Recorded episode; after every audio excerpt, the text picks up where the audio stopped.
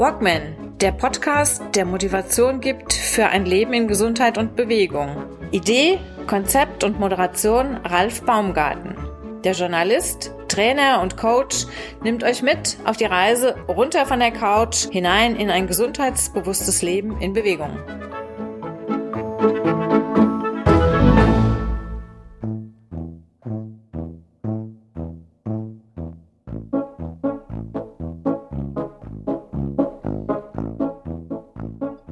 Es gerade in der heutigen Zeit extrem wichtig, dass man sich nicht auf der Couch ausruht, sondern sich ständig immer wieder selbst motiviert und in den Hintern tritt, damit man nicht auf der Couch versauert, immer dicker wird und fauler und ungesünder. Also Leute, nehmt euch selbst ernst und motiviert euch.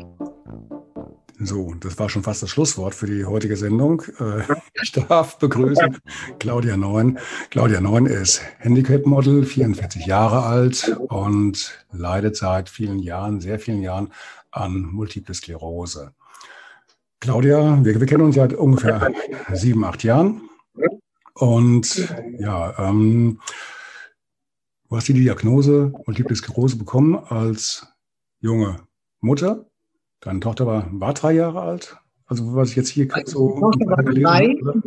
Hm? Meine Tochter war drei Jahre alt. Ich war ähm, 27, als die Diagnose kam. Ist ja schon ein paar Tage her. Ne? Das ist ein paar Monate her, ja.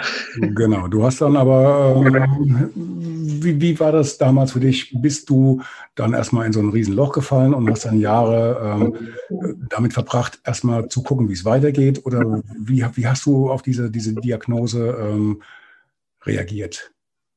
Also ich bin ehrlich zu sein nie in ein Loch gefallen, weil die Symptome waren schon lange da, bevor die Diagnose kam. Also ich habe gemerkt, mit mir stimmt was nicht. Mhm. Und dadurch war die Diagnose für mich wie eine Erleichterung. Ich sage immer, das, ist, das Kind hatte endlich einen Namen.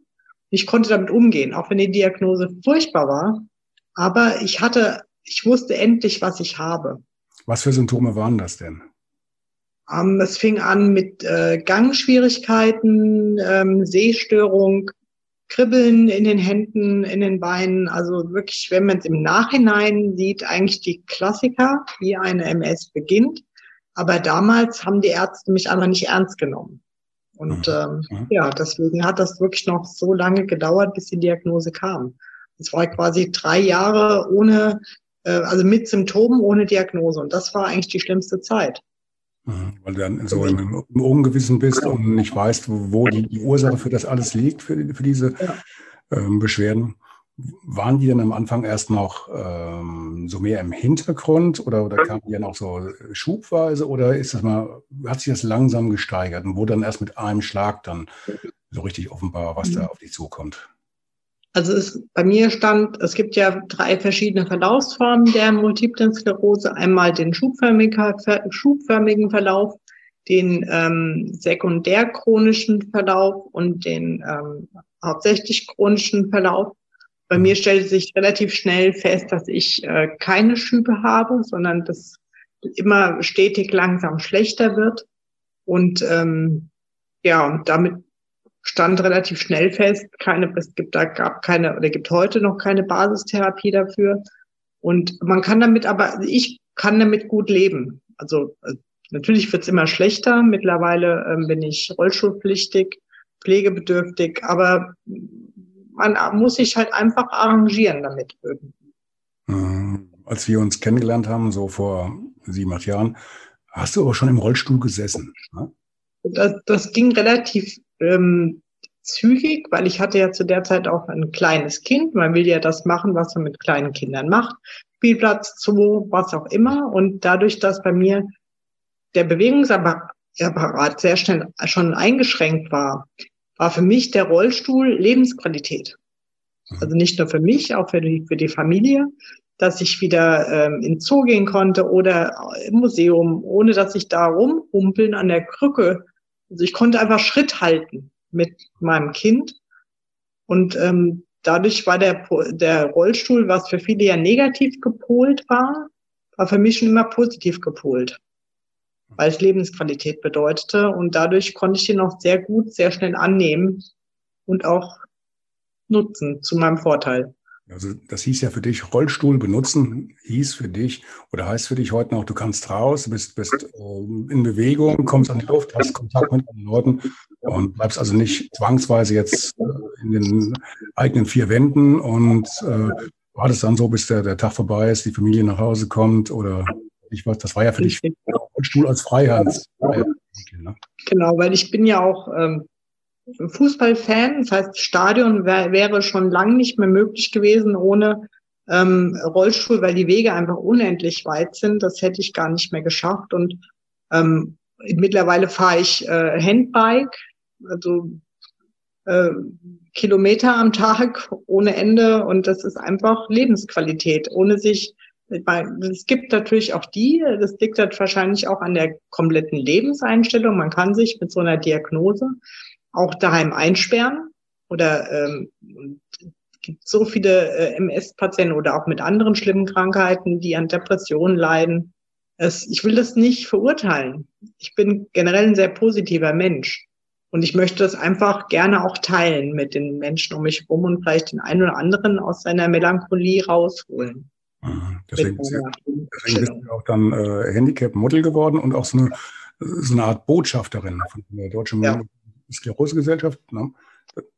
War das jetzt richtig mit der, mit der Botschafterin? Bist du doch eigentlich, ne? Ja, also die haben, äh, sind auf mich zugekommen, die Deutsche Multiple Sklerose-Gesellschaft, wegen dem Sport, haben dann mit mir auch ein Motivationsvideo, was man auch unter der DMSG auf YouTube gucken kann, ähm, weil es wirklich äh, diesen inneren Schweinehund betrifft, weil viele MS-Patienten leiden an, das nennt sich Fatigue-Syndrom, das ist eine bleierne Müdigkeit, gegen die es wirklich keine Medikamente großartig gibt. Ähm, und man kann sich dann nur selbst rausholen mit Selbstmotivation. Und da ist der Sport wirklich das Mittel der Wahl. Mhm. Wenn man sich erstmal dazu motiviert hat, rauszugehen und an die Luft, egal was für ein Wetter, wie kalt oder, oder, oder, dann hat man schon mal den richtigen Schritt gemacht. Und wenn aber der innere Schweinehund so stark ist, der sagt, ja, ich bleib im Bett liegen, dann wird das, ist das eine Spirale, die nach unten geht. Und das ist nicht gut. Schweinehund ist das richtige Thema. Ähm, jetzt mache ich einen ganz großen Schlenker. Du bist Veganer. Ja. also kennst du dich mit Schweinehund ja gar nicht so richtig aus. Ähm, du bist auch jetzt im, im Zug, ja, das war jetzt an den Haaren herbeigezogen. Ich, ich übe noch dran. Ähm, du bist Veganer geworden, Veganer geworden, auch äh, im Nachhinein, nach der Diagnose, weil du dir ähm, wahrscheinlich dann auch eine Auswirkung für deine Gesundheit gedacht hast? Ja. Also es hat ähm, angefangen aus Tierschutzgründen. Es hatte erstmal gar nichts mit der ähm, Krankheit zu tun. Mhm. Also weil es war für mich eine, eine ethische Entscheidung, Vegetarier zu werden, zunächst. Ähm, und dann war natürlich irgendwann der Schritt zu dem Veganismus eigentlich nur noch ein ganz kleiner. Und ich stellte dann positiv fest, verdammt, das tut meinem Körper richtig gut. Ich fühle mich fitter. Ich, ähm, also ich lege noch einen drauf. Ich lebe ja nicht nur vegan, sondern ich bin ähm, auch so ein Rohkostfanatiker. Also ich esse die meisten Dinge so, wie sie wachsen, ohne sie großartig tot zu kochen. Ich lehne Fleischersatzprodukte komplett ab. Ähm, diese ganzen, ich wenn ich in den Supermarkt gehe und sehe schon Next Level Burger oder Tofu, Seitan, irgendwas. Nee, ist nicht meine Welt. Meine Welt ist wirklich Gemüse. Das finden viele sehr extrem. Ich bin damit glücklich. Meine Blutwerte, natürlich muss ich ähm, ergänzen mit Vitamin, Vitaminen und sowas, aber äh, lasse einmal im Jahr ein Blutbild machen, solange mein Arzt sagt, naja, bis auf die MS sind sie kerngesund, ist alles gut. Das und ich fühle mich halt einfach. Das ist natürlich auch ein Satz, bis auf MS, gesund. Gut, okay. Mit den, mit den Ersatzprodukten, also ich bin, bin ja auch Veganer, ähm, ich sag mal so 95 Prozent. Ab und zu habe ich nochmal eine, ähm, eine dunkle Stunde, äh, aber zumindest halt was, was äh, sowas angeht oder Käse. Ne? Fleisch, aber sehe ich genauso. Äh, Fleischwurst und ähnliches. Ähm, bei den Fleischersatzprodukten muss ich ganz ehrlich sagen, das sind für mich so, so, so Sachen, die nehme ich so als den, hm, als den Rettungsanker, wenn ich mal wieder Heißhunger kriege und jetzt alles andere hier am Tisch äh, futtert lecker Burger oder sowas und dann muss ich einfach äh, an den Kühlschrank gehen und gucken, was noch da ist und dann ähm, helfe ich mir so über die, über die schwere Zeit. Ja. Naja, also da habe ich mir, also zumindest für meinen Kopf ein Fenster freigehalten. Mhm. Und zwar habe ich schon immer gesagt, auch als ich Vegetarier war, falls mein Körper, also es ist weniger der Kopf, wenn irgendwann verlangt der Körper nach Fleisch, mhm. wäre für mich, also weil, solange es nur der Kopf ist, kann ich das beeinflussen. Aber wenn der Körper sagt, ich brauche tierisches Protein, wäre wild das einzigste Fleisch, was ich ethisch vertreten von einem bekannten Jäger, wo ich genau weiß, wie das Tier gestorben ist, ähm, wäre das das einzigste, was ich dann ohne schlechtes Gewissen essen würde. Ist noch nie passiert, wird wahrscheinlich auch nicht passieren, aber diese Option habe ich mir schon immer offen gehalten. Also, aber es ist, ich denke, es wird nicht passieren, aber ähm, weil dieser Fleischersatz, ich finde, man ähm, also und die Menschen sind ja leider so, die gehen immer den Weg des geringsten Widerstandes oder den einfachsten Weg, finde ich immer. Das heißt, die wenigsten Menschen, ähm, die setzen sich wirklich damit auseinander, was ist ich denn eigentlich? Und wenn man jetzt mal auf diese Fleischersatzprodukte schaut und schaut mal, was da drin ist, möchte man es, glaube ich, nicht mehr essen. Weil viele denken ja, vegan, vegetarisch ist so super gesund und dann wundern sich, warum die ganzen Veganer einmal so auseinandergehen. Wien. Und je, je nachdem, äh, also ich war auch schon hier in einem Restaurant und habe dann äh, auch nachgefragt, was haben, haben sie denn hier vegetarisches oder veganes da? Und dann haben sie erstmal geguckt, dann ist die Frau in die Küche marschiert und dann kam sie nachher wieder mit, äh, was war das? Ähm, was war das? Kartoffelpüree und Pommes, glaube ich. Das war dann das vegane Gericht.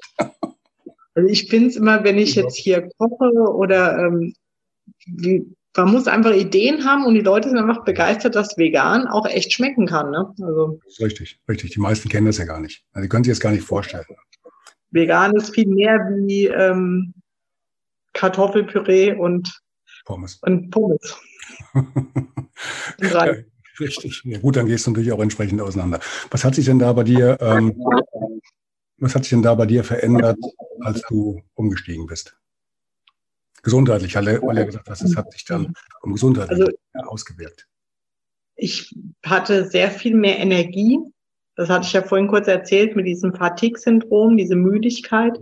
Mhm. Das ist, lässt sich sehr durch die Ernährung beeinflussen. Ich meine, das kennt man ja auch als ähm, Normalessender. Wenn ich jetzt eine Schweinehaxe gefressen habe, Entschuldigung, dann mhm. bin ich danach tot. Dann bin ich platt, möchte mich nur noch hinlegen und weil der Körper einfach so viel damit zu tun hat, das zu ähm, verwerten. Ja. Und ähm, das ist da, also ich merke das auch, wenn ich, also bei der MS ist, ist Wärme ein großes Problem. Und deswegen bin ich, glaube ich, auch so ein Rohkostfanatiker, weil wenn ich was Warmes esse, geht's mir, mir körperlich schlechter. Das ist, also es ist zwar was ganz anderes, aber es hat auch viel damit zu tun. Und wenn ich jetzt ähm, was schwer verdauliches esse, dann geht's mir auch nicht gut. Also, oder so was Schweres. Und daher ähm, ist diese vegan Geschichte, kommt mein Körper gut mit klar und dadurch ging es mir besser. Ja. Ja, logisch. Das war für mich einer der Gründe, warum ich angefangen habe. Also erstmal, erst kam der gesundheitliche Aspekt bei mir, weil ich gemerkt habe, ich habe diverse ähm, Entzündungen im Körper, am Körper und habe dann überlegt, was kann ich machen, habe dann also auch recherchiert im Internet, was kannst du machen, um einfach Entzündungen vorzubeugen bzw. Entzündungen zu lindern. Und dann bist du relativ schnell, bist du dann beim Vegan. Da muss man sich gar nicht äh, groß anstrengen. Wenn du hier was im Hintergrund hier kruspeln hörst und laufen und äh, das ist mein Hund, der sich hier gerade äh, irgendwie von Schlaf zu Schlaf äh, quält. Der Hund müsste mal ja. sein, ne? Gut, du bist dann, dann auch irgendwann, du warst dein Leben lang ja Sportler, äh, also nicht unbedingt Sportler, bist aber dann auch aus der Situation raus irgendwann zum Sport gekommen, soweit es bei dir möglich war, und hast dich seitdem so ein bisschen, bist ja sehr aktiv geworden. Also ich habe ja von dir so viele Videos gesehen, ähm, wo du im Studio bist oder auch mit, mit einem, jetzt mit einem Handbike ja sowieso. Du bist ja manchmal nur noch, da, da wird ja jeder Triathlet blass, wenn er dir beim Training zuguckt, so wie du äh, deine Zeit da rein, einschiebst. Ähm, wie, wie kam das? Was, was machst du? Wo sind deine Schwerpunkte? Naja, also die, ich hatte, also ich war schon immer Sportler. Erst Leichtathletik, dann jahrelang im Pferd, also geritten, am Anfang auch turniermäßig, später dann Freizeit. Und äh, dann war ich auch eine Zeit lang echter Sportmuffel, muss ich sagen, ähm, was man bei mir auch körperlich ähm, gesehen hat. Also ich war, wenn man jetzt von mir Bilder sieht, ich äh, bin sehr schlank und trainiert. Und ich hatte auch, gab Zeiten, da hatte ich mal ähm, 90 Kilo mhm. und war relativ unglücklich. Entschuldigung, ganz, ganz kurz. Wie, wie groß bist du?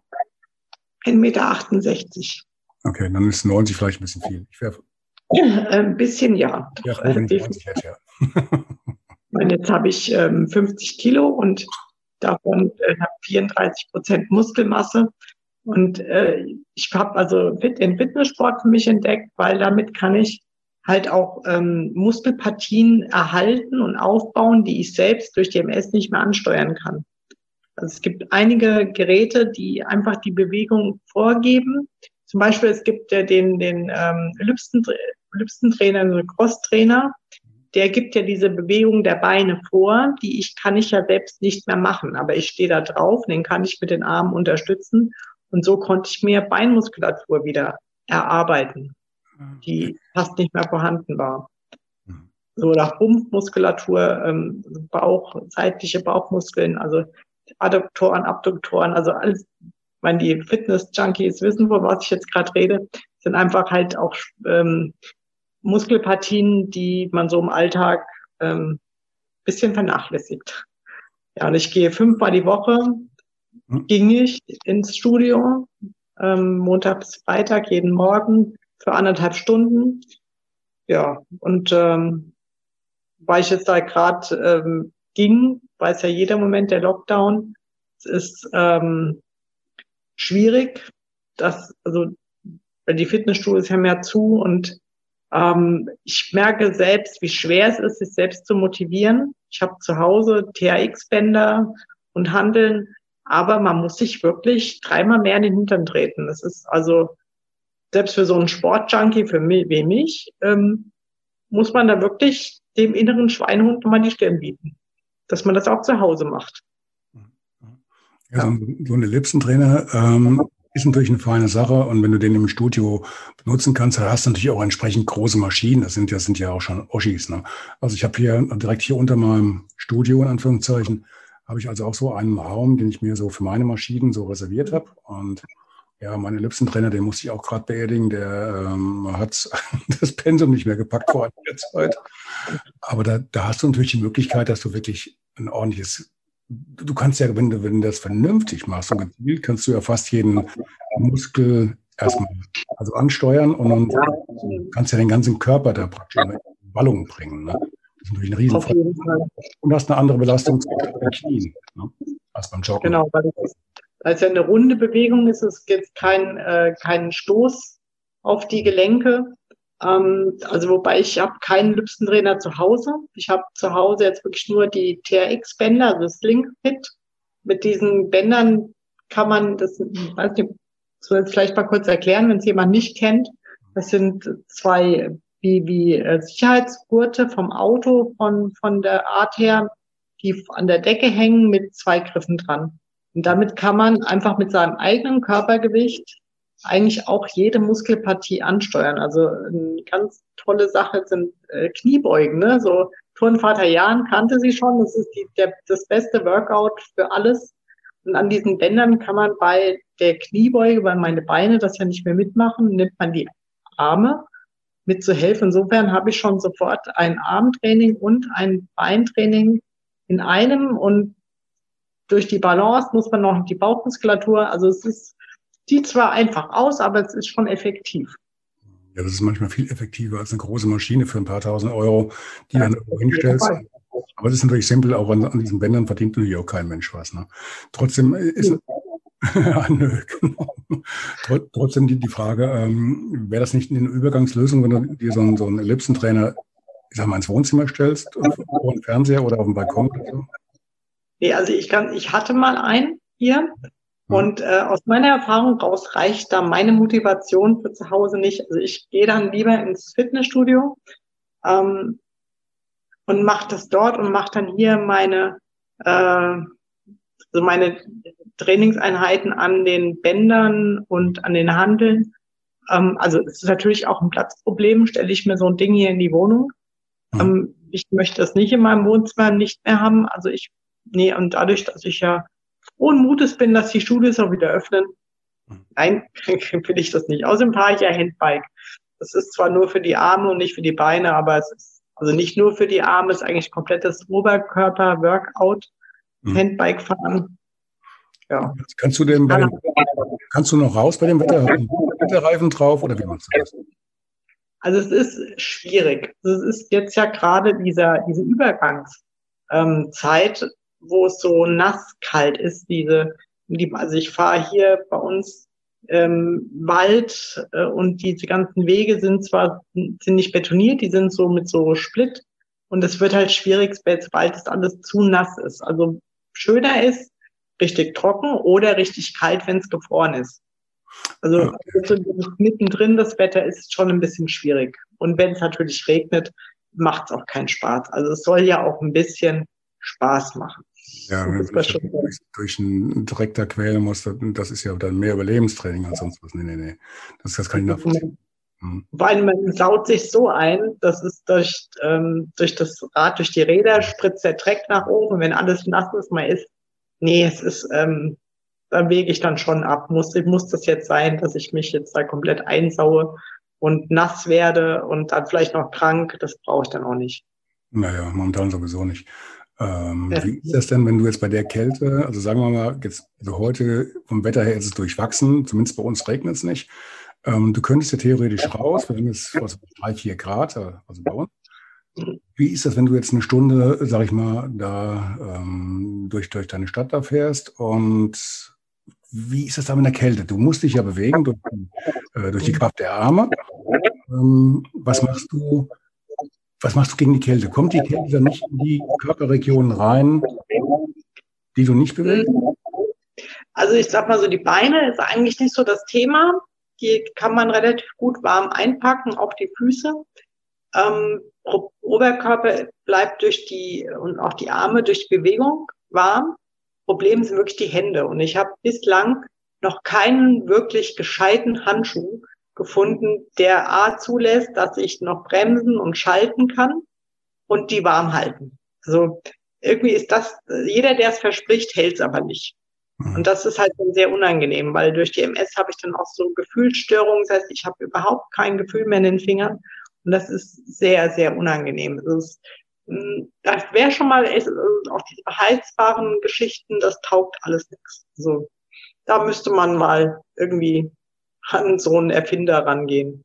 Und, und wenn, ist sowas unbezahlbar wahrscheinlich, aber ja, vielleicht komme ich ja mal in irgendwann das Vergnügen eines Sponsoring von so Hightech-Handschuhen. Das wäre wär wär jetzt meine ähm, Frage gewesen. Äh, wie weit unterstützt sich denn die Krankenkasse bei diesen ganzen Geschichten? Tja, weniger ist mehr, ne? Nee. Also im Hand, das Handbike gar nicht. Das, äh, ich hatte das Glück, ich war vor drei Jahren oder vier Jahren in, in der Reha-Klinik und da habe ich einen Mitpatienten kennengelernt, der hatte eine Enkelin oder hat eine Enkelin. Hier in Bad Orb. Äh, die im Rollstuhl, hier in Bad Orb, ja, bei euch. Ich, in Bad Orb. Nochmal zum Nachhören. In Bad Orb. Wo sonst? in Bad Orb, genau. Ähm, und der nette Mann, der hatte damals seine Enkelin irgendwie dieses Handbike äh, gekauft und die kam damit aber nicht zurecht. Und er hatte mich, weil wir hatten uns da kennengelernt, wir waren ja fünf Wochen. Und er hat mich dann gefragt, ob ich Interesse an diesem Handbike hätte. Ich so, ja klar, natürlich. Dann hat er mir das total, ich habe auch heute noch Kontakt mit ihm, ähm, das ist Handbike geschenkt und seitdem ähm, steht das keinen Tag still.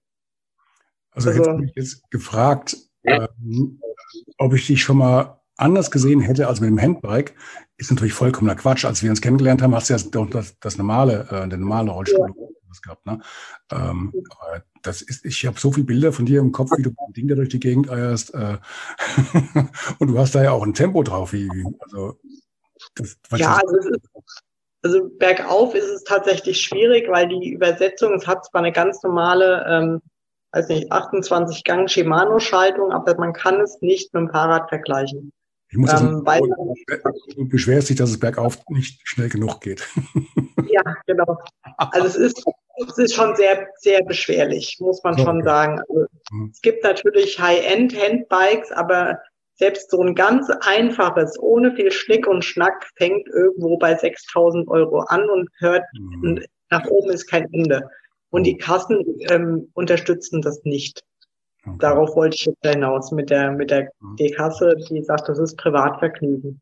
Also als ähm, du damals bei uns dann warst, äh, im, im Laufe deiner Kur, hattest du das Handbike da schon? Nein, das habe ich ja dort erst geschenkt bekommen, also im Nachhinein. Wir sind dann, haben uns dann irgendwann getroffen, ähm, sind dann zu ihm gefahren, haben das abgeholt nach der Reha. Also ich kann mich noch daran erinnern, du hast uns ja damals auch besucht. Wir sind ja hier oben am Hang. Und ich weiß noch, dass wir das Bild habe ich noch im Kopf, wie du dann äh, wieder, wieder abgefahren bist, runter Richtung zur, zur Reha-Klinik. Da hast du ein Tempo gehabt, du bist auf die Straße geschossen. Da habe ich wirklich gedacht, oh, lieber Gott, da ist aber viel Gottvertrauen dabei. Da war ich ja mit dem Elektroscooter unterwegs. Okay, okay, okay. Da, ja, also das Ding habe ich auch noch und ohne, also ohne diesen Elektroscooter ähm, könnte ich mir das Leben auch nicht weiter vorstellen. Also ich mhm. versuche jetzt so lange, wie es geht, ähm, selbstständig zu sein. Das heißt, auch einkaufen lasse ich mir nicht nehmen. Also ich, ich schicke da jetzt auch keinen Einkauf. Ich habe meinen Scooter, nehme mein Körbchen und dann gehe ich einkaufen mit diesem Scooter. Das ist also so ein Elektroscooter. Ähm, und wir haben uns ganz bewusst äh, gegen ein Auto entschieden, was behindertengerecht umgebaut ist, weil ähm, A ist das ähm, viel zu teuer und es lohnt sich nicht für mich, weil ich ja nicht mehr berufstätig bin, bin voll berentet. Und ähm, dann ist es ja auch so, wenn ich dann einkaufen gehen möchte, müsste ich das Auto auf den Parkplatz stellen, dann meinen Rollstuhl aus dem Auto rauszerren, mich umsetzen, dann mit dem Handrollstuhl einkaufen gehen, um dann den Einkauf wieder ins Auto zu buchten und dann den Rollstuhl wieder ins Auto. Also es ist völlig irrsinnig. Und mit dem Scooter fahre ich einfach in den Laden. Ende. Ende der Geschichte. Muss ich noch mehr sagen? Mhm. Nee, alles gut. Klar, logisch. Macht, macht ja auch Sinn. Ja. Eben. Mhm. Und ich wohne ja in Dietzenbach und Dietzenbach ist eine Kleinstadt, da kommt man, also das gibt's alles, was ich brauche. Mhm. Man, wenn man jetzt natürlich auf dem Dorf wohnt, ist das ein bisschen schwierig. Ähm, wenn man Berge, ohne Auto ist. Berge gibt es ja auch nicht bei euch in Dietzenbach. Ist ja alles flach wie, keine Ahnung, wie im Norden. Ja. ja. Moment, wir haben ja auch einen Vulkan, wir haben einen Wingertsberg, wir haben einen Hexenberg. Ja, ihr habt einen Vulkan? Ja, der damals, also der Wingertsberg ähm, war mal früher ein Vulkan. Vulkänchen. Deswegen sind ja auch Weinberge in unserem Wappen, weil auf diesem Ach. Wingertsberg ähm, Vulkangestein, da irgendwie Weinberge mal. Wo, wo Wie auch immer. Habt ihr noch Weinberge oder, oder sind die jetzt auch schon irgendwie? Nee, die, also es gibt, glaube ich, nur zu Anschauungszwecken, ja. glaube ich. Also es gibt keine Weinberge mehr. ja gut, also wir haben jetzt, also hier gibt es auch noch äh, so zwei, drei, äh, gut, die machen das als Hobby, zwei, drei Personen, die hier auch noch Wein mit anbauen, aber das ist meistens ähm, ja mehr so Überlebenstraining, wenn du da was probierst. Also zumindest nach dem, was ich mal durfte, probieren durfte damals. Ähm, ja, okay. Das, das würde mich verbinden, auch, auch erklären, warum ihr in Dietzenbach, jetzt machen wir mal Werbung für Dietzenbach, ähm, immer das äh, eins der, der größten, schönsten und äh, tollsten Weinfeste in ganz Hessen habt. Zehn Tage, ne? zehn Tage am Stück wird da durchgeführt. Genau, zehn Tage am Stück, immer Ende Ende Juli bis Anfang August. Ähm, das ist wirklich eines der Highlight-Feste überhaupt. Das ist das schönste Kulturfest überhaupt hier in der Region. Ja, stimmt. Also ist nicht übertrieben, nicht für fünf Pfennig, wenn wer das mal gesehen hat. Ähm, was da für eine Stimmung ist. Du musst ja die, die Plätze äh, auf, äh, bei, bei diesen Weinständen, musst du ja schon wochenlang vorher reservieren, dass du da überhaupt noch also offiziell ist es so, dass man eigentlich gar nicht reservieren darf, weil es unfair ist. Aber wenn man jahrelang einem Winzer treu bleibt, ähm, dann ist da schon was möglich, muss man mal so sagen. Also, mhm. ja. Habe hab ich auch so gehört. So ja. Genau. Mhm. Vom Hören sagen, ne? ja. Ja, wer da in die Gegend kommt, falls wir im nächsten Jahr wieder das äh, Weinfest haben sollten, kann man nur empfehlen und äh, gehe ich mal von aus, man wird dich auch an, an zehn Tagen von zehn Tagen dort treffen, oder? Mit bisschen Glück. Mit Sicherheit. Mit Sicherheit. Mit Sicherheit. Also das wird auch sehr zelebriert von uns. Also das bedarf dann Urlaub von meinem Mann und ähm, vorher sparen, also vor dem, nee, wie heißt es, nach dem Weinfest, vor dem Weinfest. Ähm, okay. Ja. Hm. Okay. Dann andere fahren dafür in Urlaub, sagen wir es mal so. Ja, wenn sie können. Ja, Man muss Prioritäten setzen. Die Frage stellen wir uns ja auch jetzt mal wieder. Genau, deswegen sind wir auch ganz klar da. Ähm, gut, was habe ich jetzt vergessen? Also wir waren beim Sport. Du machst also genau deine, deine, deine Modelkarriere. Du bist Handicap-Model, nennt sich das. Ähm, mhm. Bist ja auch öfters mal im Fernsehen oder in diversen großen Zeitungen. Ähm, zu sehen, habe ich gesehen, haben Sonderseiten teilweise. Ähm, ist das jetzt vom Beruf her, warst du mal gelernter Glaser- oder Fensterbauer oder und Fensterbauer? Das kannst du natürlich jetzt so nicht mehr ausüben. Und mit dem, mit dem Modeln, ist das so eine Alternative, kleine Alternative oder wie ist das? Also ich, ja, ich bin gelernte Glaser- und Fensterbauerin, habe das äh, direkt nach dem Realschulabschluss gelernt, hab, dann habe den Beruf ähm, zwei, drei Jahre nach der Lehre gemacht und habe dann aber relativ schnell festgestellt, das ist für den Körper, ähm, also ich hätte das nicht noch viel länger machen können, weil Bandscheibe schon kaputt mit jungen Jahren. Bin dann gewechselt, in, auch wieder in Männerberuf, äh, Geld- und Werttransporte gefahren, habe das dann gemacht, bis meine Tochter auf die Welt kam. Und ähm, ja, mit dem Modeln, das war eigentlich, es fing eigentlich an mit, dass ich also nach der Geburt meiner Tochter oder generell dann auch mehr Körpergefühl bekommen habe, habe ähm, mir gesagt, ich will jetzt von meinem Schwergewicht runter, will einfach auch mich wieder wohlfühlen in meinem Körper. Ähm, dann meistens ist ja der Zufall ein, ein sehr nette Begegnung in unserem Leben.